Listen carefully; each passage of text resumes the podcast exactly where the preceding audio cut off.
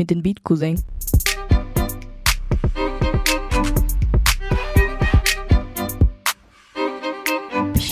Hallo und herzlich willkommen zu unserer Bücheralarm-Podcast-Folge mit der 10b hier. Wir gehen auf die Marienschule in Offenbach und werden heute über das Buch Alles, was ich in dir sehe von Kira Groh reden.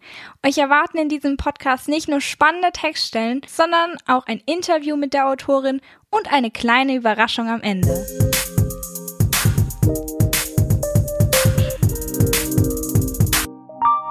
Zu Beginn wird euch Valeria erstmal eine kleine Inhaltsangabe geben. In dem Buch geht es um Anna. Anna ist 18, hat gerade Abi gemacht und einen Luxusurlaub in Portugal von ihren Eltern geschenkt bekommen, auf den sie eigentlich gar keine Lust hat. Aber weil sie nicht Nein sagen kann, versucht sie sich darauf einzulassen. Der Urlaub beginnt schon super mit dem Zusammenstoß am Flughafen mit einem komischen Typen. Mit der Zeit merkt Anna, dass der Urlaub eigentlich nur ein Vorwand war, um sie in das Fitness-Influencer-Business ihrer Familie zurückzuholen. Davon ist sie total genervt, weil sie das Modeln schon lange aufgegeben hat. Deshalb entflieht sie aus dem Hotel und trifft in einem Café auf Helena, die eine Auffangstation für Straßenhunde betreibt. Anna beschließt mitzukommen und der Urlaub scheint zum ersten Mal gut zu sein. Aber dort trifft sie auf den komischen Typen vom Flughafen, der Finn heißt und vielleicht doch gar nicht so komisch ist.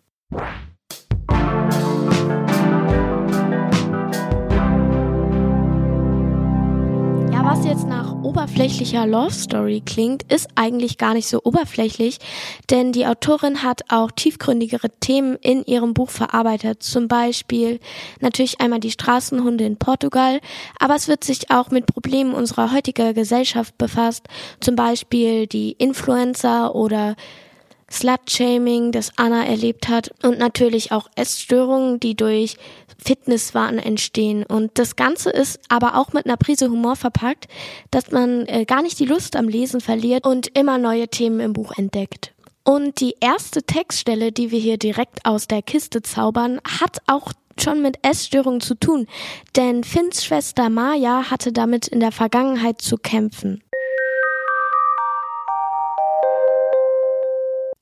Als ich schon fürchte, diese Unterbrechung hätte das Thema beendet, bevor es richtig beginnen konnte, setzt Finn das Gespräch fort. Ich habe eine jüngere Schwester, sagt er, den Blick auf seine Füße gerichtet, mit denen er bei jedem Schritt tiefe Schlieren in den warmen Sand zieht.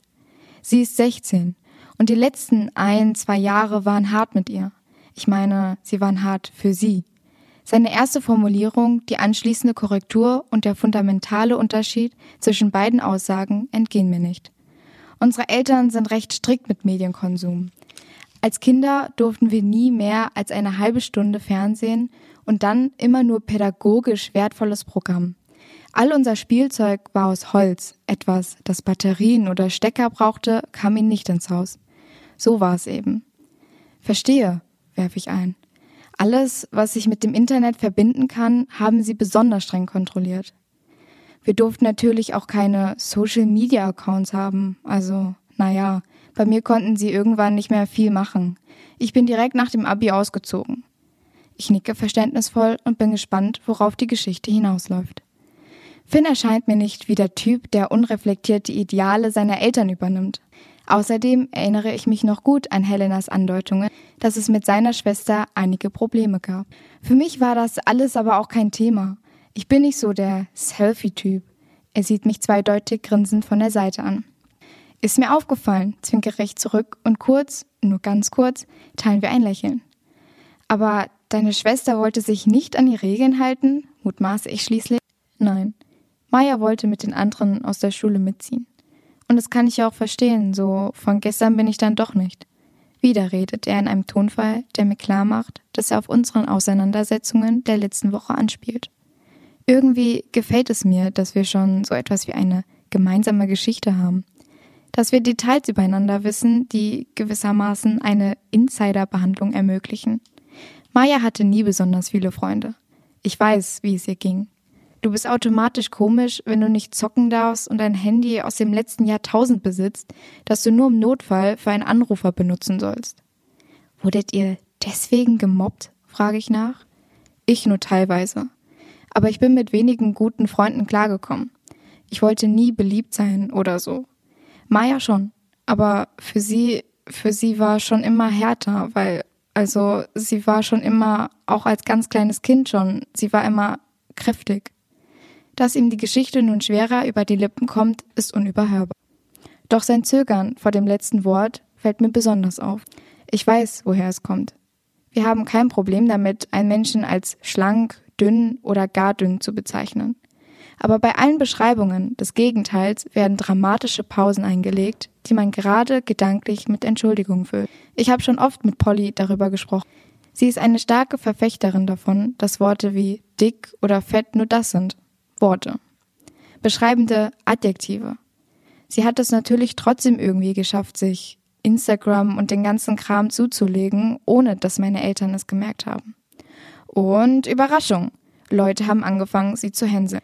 Plötzlich schwingt sein Tonfall um zu dieser aufgesetzten Trivialität, die Menschen benutzen, um schnell über eine Sache hinwegzuwischen, die ihnen wirklich an die Nieren geht. Statt auf die Meinungen dieser Arschlöcher zu schießen, hat Maya das gemacht, wozu Plattformen wie Instagram eindringen. Sie hat versucht, sich anzupassen.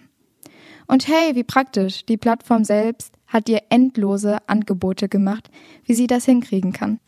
Zwar tut Finn so, als würde er dieses Thema lapidar abhandeln wollen, aber der Schmerz in seiner Stimme zeigt klar und deutlich, dass er sich nur nicht allzu angreifbar machen will. Sie ist all diesen Fitness-Accounts gefolgt, hat das gegessen, was sie gegessen hat. Oder besser gesagt, das gegessen, was sie gepostet haben, ohne zu hinterfragen, ob das wirklich der Realität entspricht. Sie hat alle möglichen Sportvideos nachgemacht, auf jeden noch so dummen Ratschlag gehört Bloßes Blabla. Du kannst es dir vorstellen. Ja, seien wir mal ehrlich, ähm, jeder hat schon solche Fitnessvideos angeguckt und nachgemacht und jeder hatte mal seine Phase, wo er dachte sich so, boah, jetzt muss ich wirklich Gas geben, jetzt muss ich richtig viel Sport machen, ich sehe so scheiße aus, man guckt sich im Spiegel an und denkt sich so, boah, bin ich fett oder sowas, boah, da ist zu viel Speck, ich muss jetzt mal so ein Bauchworkout machen oder boah, finde ich meine Beine grad scheiße oder sowas wie, oh nein, ich habe jetzt da Dehnungsstreifen bekommen, ich darf jetzt mal paar Tage lang nicht so viel essen. So, jeder hatte sowas, jeder leidet darunter auch in irgendeinem Aspekt. Manche Leute denken sich so, nee, ich muss mehr zunehmen, da die zu dünn sind oder man fühlt sich einfach mal zu dick oder so und will abnehmen und dann kommen noch irgendwelche Leute aus der Ecke und sagen irgendwas äh, gegen deine Figur, sagen, boah, ja, du hast schon ein bisschen zugenommen. So, man kennt das irgendwie vielleicht so von Verwandten, man hat die lang nicht gesehen und dann kommen die so aus der Ecke und sagen so, ja, du hast schon ein bisschen zugenommen, oder? Irgendwie so dumme Sprüche, die man eigentlich gerade im Moment gar nicht hören will und dann regt es einen einfach nur noch mehr auf und man will das eigentlich gar nicht hören und macht einen Vorhang um sich und versteckt sich wieder in seiner eigenen Haut. Ja, man sieht eben auch tagtäglich auf Instagram oder TikTok auf irgendwelchen Webseiten die Idealmaße von Models, die eigentlich kaum zu erreichen sind. Und wenn man dann auch die Bilder wieder sieht, wie die bearbeitet wurden, sieht man, das ist alles fake, also zumindest der größte Teil, aber man hungert sich darunter, um irgendeinem Ideal nachzukommen. Aber man sollte eigentlich zufrieden mit sich selbst sein. Und wenn du es nicht bist, okay, mach Sport, aber dann bau Muskeln auf oder fühl dich fit für dich selbst, aber hunger dich nicht runter, bis du irgendeinem Model entsprichst, was vielleicht gar nicht diese Maße hat oder eben all ihre Bilder fake, dass sie perfekt für die Gesellschaft aussieht.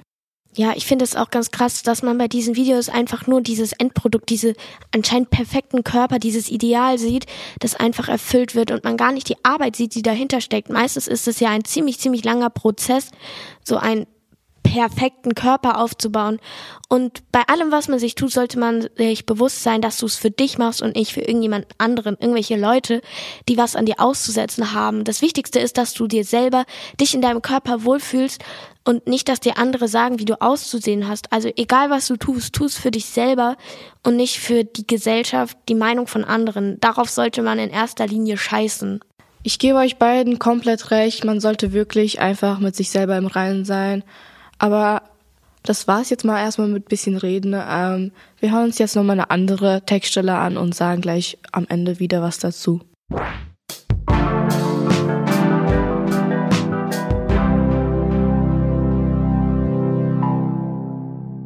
Bleib so, bleib so, weise ich sie an und trete bei jeder Silbe nach vorn gebeugt mit dem Handy im Anschlag einen Schritt zurück. Hinter ihr ist ein Flieger gestartet und ich möchte ihn unbedingt mit aufs Bild bekommen. Die sommerlich gekleidete Lara vor dem regenverhangenen Himmel mit dem aufsteigenden Airbus gibt einen total coolen Kontrast ab. So fragt Lara durch die Zähne und schielt aus dem Augenwinkel zu mir. Eine Sekunde noch, bemerke ich und mache einen weiteren großen Schritt nach hinten. Plötzlich haben meine Pobacken viel zu intensiven Kontakt mit etwas Hartem. Oder etwas Weichen.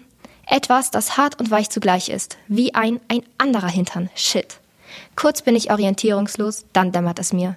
Ich muss mit dem Allerwertesten voran in die Schlange zum Boarding gelaufen sein. Oh Gott. Ich will nach vorn wegstürmen, werde jedoch ruckartig zurückgehalten. Ganz so, als würde ich bei einer Vollbremsung in den Gurt geschleudert werden. Ich will mich nach dem Widerstand umdrehen. Aber ich komme einfach nicht vom Fleck. Arg, ich hänge fest. Was zur. Doch mein Fluch bleibt meiner inneren Stimme im Hals stecken, als mich ein gepfefferter Schlag am Hinterkopf erwischt. Autsch. Ich lasse einen Schrei los, dich gefolgt von dem herzhaften Scheiße einer fremden, tieferen Stimme. Was ist denn? fange ich an und versuche mich mit einem entschiedenen Schritt von der Person loszureißen, in die ich hineingerannt bin. In diesem Moment passiert es. Etwas oder jemand streift mein Po. Hey, lass mich los, entfährt es mir. Hat hier gerade allen Ernstes jemand mein Hintern begrapscht? Lass du mich los! Ich recke meinen Kopf nach hinten und sehe einen blonden Haarschopf mit verstrubbelten Locken, der ebenfalls versucht, sich in meine Richtung zu drehen. Ich mach doch überhaupt nichts. Dein Hintern ist an meinem Hintern. Deine Hand ist an meinem Hintern. Ich brülle jetzt schon fast, ganz gleich, ob mir gut 100 urlaubswillige Passagiere dabei zuhören. Ich mag diesen Fremden angerempelt haben, aber deswegen hat er noch lange nicht das Recht, mich anzufassen. Mein Allerwertester ist und bleibt für ihn Sperrzone. Meine Hand. Meine Hand. Ich winde mich ein weiteres Mal. Doch dummerweise zieht der blonde Lockenkopf zeitgleich in die Gegenrichtung und einen Wimpernschlag später stehen meine Sandalen in einer Lache aus warmer Flüssigkeit. Wow, herzlichen Glückwunsch, sagt der Trottel trocken und hält symbolträchtig den Plastikdeckel eines Coffee-to-go-Bechers über die Schulter. Ich gucke zu Boden und sehe die braune Pfütze, in der ich stehe, sowie ein paar schwerer, durchgetretener Wanderschuhe, die dem Bad knapp entgangen sind. Der deckellose Becher, aus dem sich der Kaffee ergossen hat, kullert unbeeindruckt einige Meter von uns weg.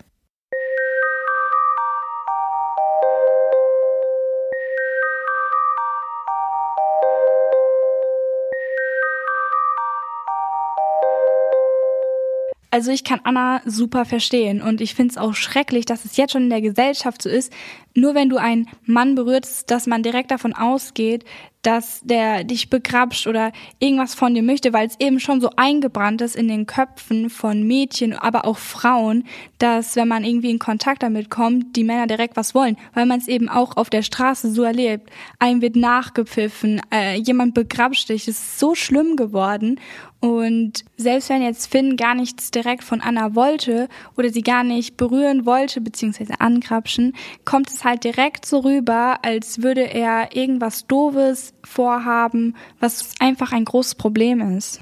Ja, so wie Jana das gesagt hat, finde ich es auch. Es ist einfach schrecklich, in dieser Angst leben zu müssen und dass es in dieser Gesellschaft einfach schon so verankert ist, dass Mädchen Angst haben, nachts auf die Straße gehen zu müssen. Und nochmal ein ganz anderer Aspekt dieser Thematik ist, dass wir eine Mädchenschule sind und hier einfach ganz anders mit diesem Thema umgegangen wird.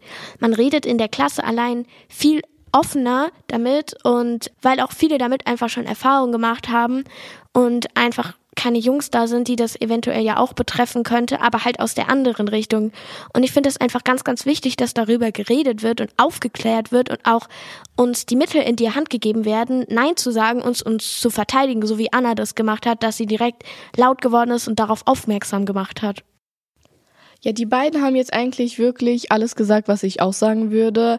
Deswegen gehen wir mal ein bisschen weg von den ernsten Themen zu etwas Witzigen. Und zwar das Interview mit der Autorin, was wirklich sehr viel Spaß gemacht hat. Und jetzt gebe ich das Wort an Juliette und Joy weiter, die das Interview leiten.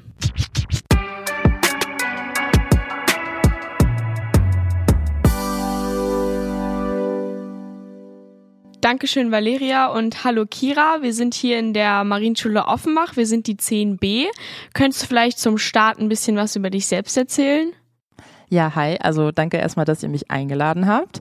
Ähm, ja, mein Name ist Kira Groh. Ich komme aus Frankfurt, also ganz in der Nähe von Offenbach. Ähm, ich bin Autorin. Ich habe vor jetzt fast schon zehn Jahren, 2013, mein erstes Buch veröffentlicht und seitdem so mehr oder weniger jedes Jahr ein Buch rausgebracht, bis auf dieses Jahr. Da kommen ein paar mehr. Nämlich äh, hat es gestartet mit dem Buch, über das wir heute reden, alles, was äh, ich in dir sehe.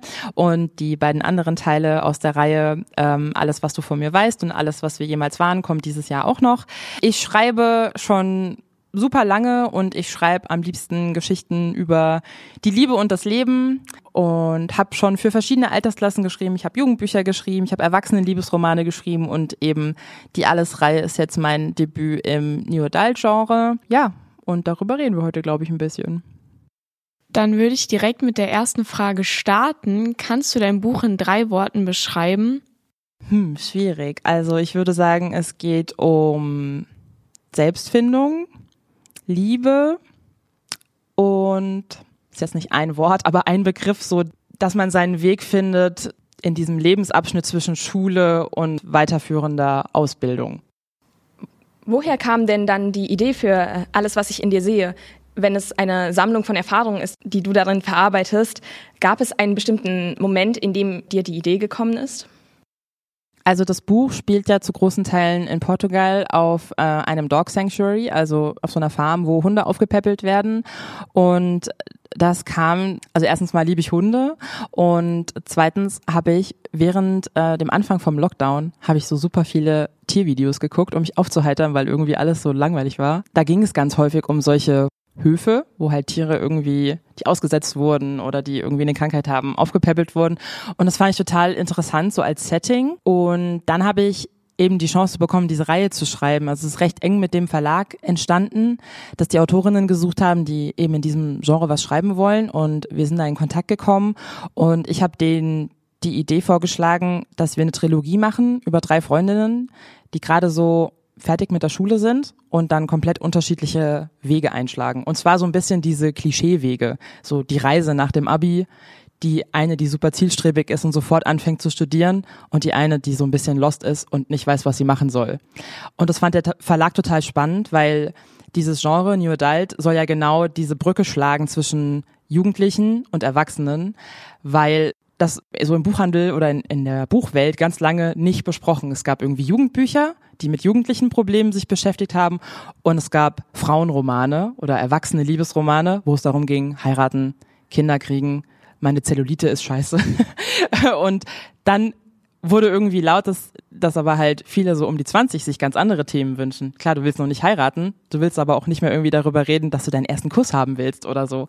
Und ähm, deswegen habe ich eben genau diese, genau da angesetzt bei diesem Thema nach dem Abi. Der Verlag fand es super und dann sind diese beiden Ideen in meinem Kopf so ein bisschen gemerged und ich habe gedacht, ja, die, die nach dem Abi sofort die Reise macht, die schicke ich jetzt äh, irgendwo hin, wo sie äh, in so einem Dog Sanctuary arbeiten kann. Und dann ist mir Portugal in den Sinn gekommen, weil es da viele Straßenhunde gibt, weil es auch da viele von diesen Höfen gibt. Und so war die Idee geboren. Also es war so eine Mischung aus Dinge, die ich irgendwo gesehen habe und so ein bisschen Konzept, was ich mit dem Verlag besprochen habe. Du hast ja eben gerade gesagt, dass du Hunde liebst. Und könntest du dir vorstellen, einen Straßenhund aus Portugal zu adoptieren? Ja, auf jeden Fall. Also ich bin selbst mit Hunden aufgewachsen, aber wir hatten immer so klassisch vom Züchter Welpen. Es war dann so das, das Einzige, was ich kannte und ich dachte immer, dass es mir super wichtig sein wird, irgendwann mal einen Welpen zu haben, damit man den so von klein auf auf sich prägen kann. Aber seit ich mich damit unter anderem für das Buch beschäftigt habe, würde es für mich eigentlich nicht mehr in Frage kommen. Außerdem habe ich zu Hause noch einen Menschenwelpen, der, der schon sehr viel ähm, von meiner Aufmerksamkeit schluckt. Ich glaube, da ist es besser, wenn man nicht auch noch so einen kleinen Hund dabei hat. Und falls es irgendwann soweit kommt, dann ist es definitiv was, wo ich nachgucken würde. Und warum genau Portugal? Äh, warst du schon mal dort oder? Ja, also ich war vor, ist jetzt schon fünf Jahre her, da war ich mal im Urlaub in Portugal und ich hatte lange portugiesische Kollegen, also auf meiner, äh, auf meiner Arbeit, wo ich ähm, fest angestellt war, neben dem Schreiben, hatte ich zwei sehr nette portugiesische Kollegen, mit denen ich mich privat auch super verstanden habe. Und das hat mich so ein bisschen in diese Richtung Portugal gedrückt. Die haben den ganzen Tag Portugiesisch gequatscht. Und dann sind wir da mal in den Urlaub hingefahren und ich fand es äh, ein ganz tolles Land. Und dann hing es auch einfach mit dieser äh, Dog Sanctuary Thematik zusammen. Ich wollte ursprünglich ein bisschen exotischer in Anführungszeichen werden und die Reise irgendwie nach Australien oder ähm, Südafrika machen, also die Protagonistin diese Reise machen lassen. Aber dann äh, war ich mir ein bisschen unsicher, ja, es ist so weit weg, vielleicht ist Portugal für die Leserin auch greifbar. Plus, ich war halt selber schon mal da, ich konnte es ein bisschen authentischer beschreiben und ich hatte diese gute Connection zu den Kollegen, die mir da helfen konnten. Äh, also wurde es Portugal. Du schreibst jetzt vor allem New Adult und äh, Jugendbücher. Kannst du dir vorstellen, in Zukunft dann eher die äh, Zielgruppe zu wechseln? Ich schreibe tatsächlich gerade im Moment an ein bisschen was Älterem. Das habe ich auch schon ja immer gemacht. Ich habe im klassischen Liebesroman angefangen zu schreiben, beziehungsweise das Genre ist ja noch recht jung, was ich vorhin meinte. Früher hat sich's gespalten in Jugendbücher und Erwachsenen-Liebesromane und deswegen waren meine ersten Bücher mehr so als Erwachsenen Liebesromane ein, ähm, einsortiert äh, und da schreibe ich jetzt auch aktuell gerade wieder was. Also da sind dann die Protagonisten eher so um die 30 und denken ans Heiraten und ans Kinderkriegen. Von daher, ich bin in diesem Bereich Gegenwartsunterhaltung, Liebesroman, bin ich flexibel, was das Alter angeht. Ob ich jetzt wirklich so das Genre komplett wechsle und einen Thriller schreibe oder so, steht momentan nicht auf meiner Agenda. Ich glaube, ich wäre auch nicht so gut da drin. Ich glaube, jeder Thriller von mir würde darin enden, dass die Ermittler ein Pärchen werden. Ähm, aber sag, sag niemals nie, ne? Warum hast du so viel Jugendsprache mit eingebracht? Also liegt es an dem humorvollen Ton oder was hat das für einen Grund? Also ich glaube, ich bin einfach ein kleiner Kindskopf. Ich sitze nicht unbedingt zu Hause und denke mir, oh, da muss jetzt noch ein bisschen mehr Slang rein, sondern es kommt eigentlich so aus mir raus. Ich habe auch, ähm, ich habe ja auch schon Jugendbuch geschrieben, also nochmal eher so ab 12, 14 die Alterskategorie. Das Buch ist ja eher so ab 16 einsortiert. Und klar, man guckt schon ein bisschen, dass man an der Zielgruppe dran bleibt. Ob es gelungen ist, müsst ihr jetzt sagen. Aber ähm, ich zwinge mich nicht dazu, sagen wir es mal so. Ja, wir hatten viel Spaß dabei, das Buch zu lesen. Also nochmal vielen Dank dafür, dass du hier warst, Kira.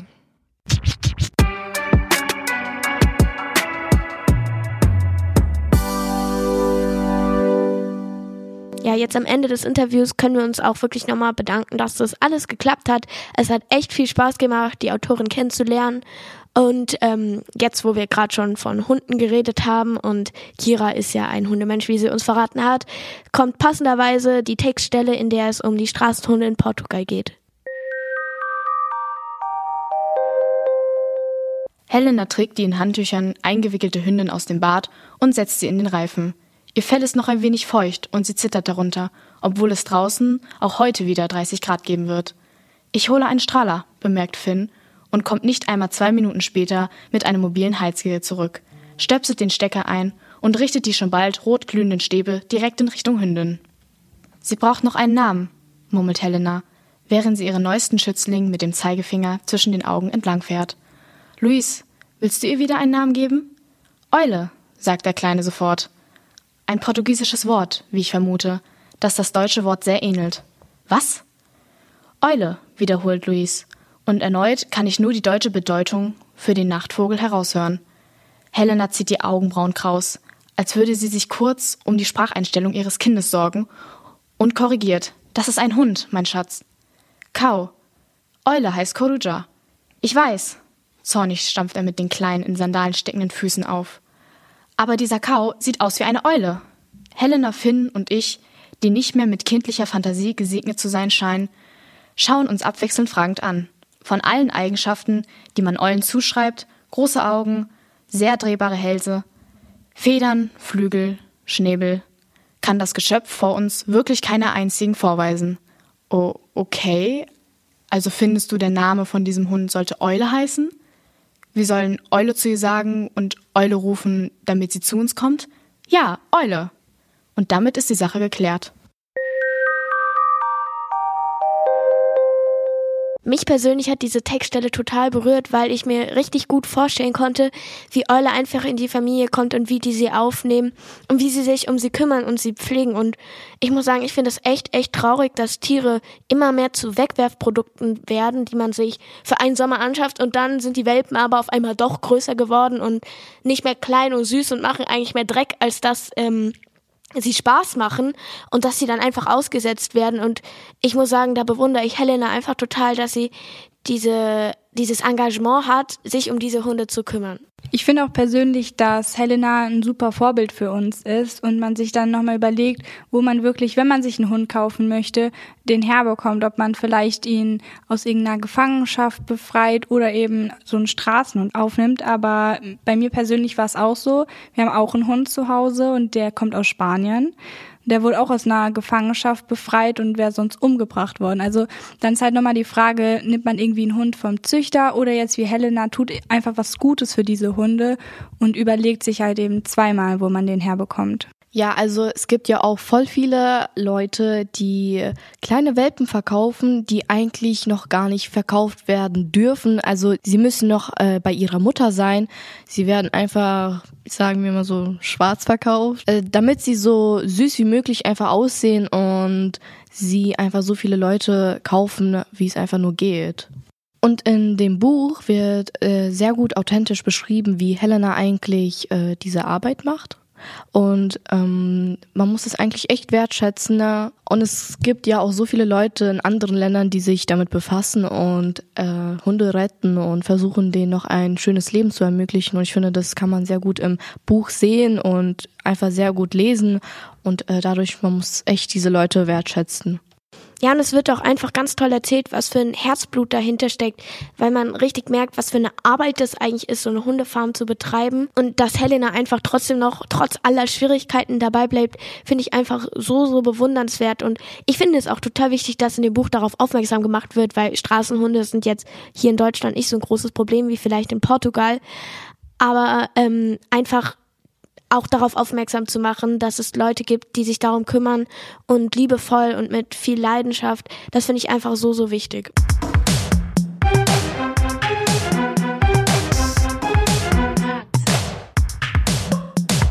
Ich fange erstmal an mit dem Schreibstil. Die Autorin hat Jugendsprache benutzt, sich aber auch gleichzeitig irgendwie ein bisschen darüber lustig gemacht. Das Buch ist nicht nur reiner Text, es sind auch kleine Textnachrichten, also wie so WhatsApp-Chats drin, zwischen Anna und ihren Freundinnen zum Beispiel. Und zwischendrin sind so kleine Handlettering, Sprüche und Bilder, die lockern das Ganze nochmal ein bisschen auf. Und in der Innenseite des Buches, äh, der Buchklappe, sind auch kleine Bilder versteckt. Also an sich eigentlich ganz schön aufgemacht ich finde auch, dass man total gut in diese Geschichte reingekommen ist. Also nach kurzer Zeit lesen war man dann direkt in dieser Story schon drin und wollte fast gar nicht mehr aufhören zu lesen. Und das hat sich über das Buch wirklich hinweggezogen bis zum Ende. Und man hat sich dann natürlich an manchen Stellen sehr gefreut. Und manchmal war man vielleicht auch enttäuscht. Aber man kann sich eben total gut in die Charaktere reinversetzen und mit denen fühlen, was dieses ganze Buch einfach super lebendig macht. Uns allen hat das Buch wirklich gut gefallen, weil es einfach aus dem Alltag erzählt wurde und dadurch richtig authentisch wurde. Außerdem ist das Buch einfach Sonnenschein pur und macht Lust auf Urlaub und Strand. Und wenn ihr aus dem Alltag erzählte Geschichten mögt, dann könnte das genau das Richtige für euch sein. Und natürlich freuen wir uns auch schon alle riesig auf den zweiten und dritten Band der Alles-Reihe. Wir geben dem Buch 4 von 5 Sternen und wenn es euch gefallen hat und ihr jetzt auch richtig Lust habt, es zu lesen, es ist im Löwe Verlag erschienen und ihr könnt es euch in allen Online-Stores kaufen, zum Beispiel Amazon, thalia.de oder einfach in einen Buchladen reinspazieren und einfach mal nachfragen. Damit sind wir auch schon am Ende unseres Podcasts. Wir hoffen, es hat euch gefallen. Ihr habt Lust aufs Lesen bekommen. Und schaut auch gerne noch bei den anderen Bücheralarm Podcast-Folgen vorbei. Die stellen auch ganz coole Bücher vor.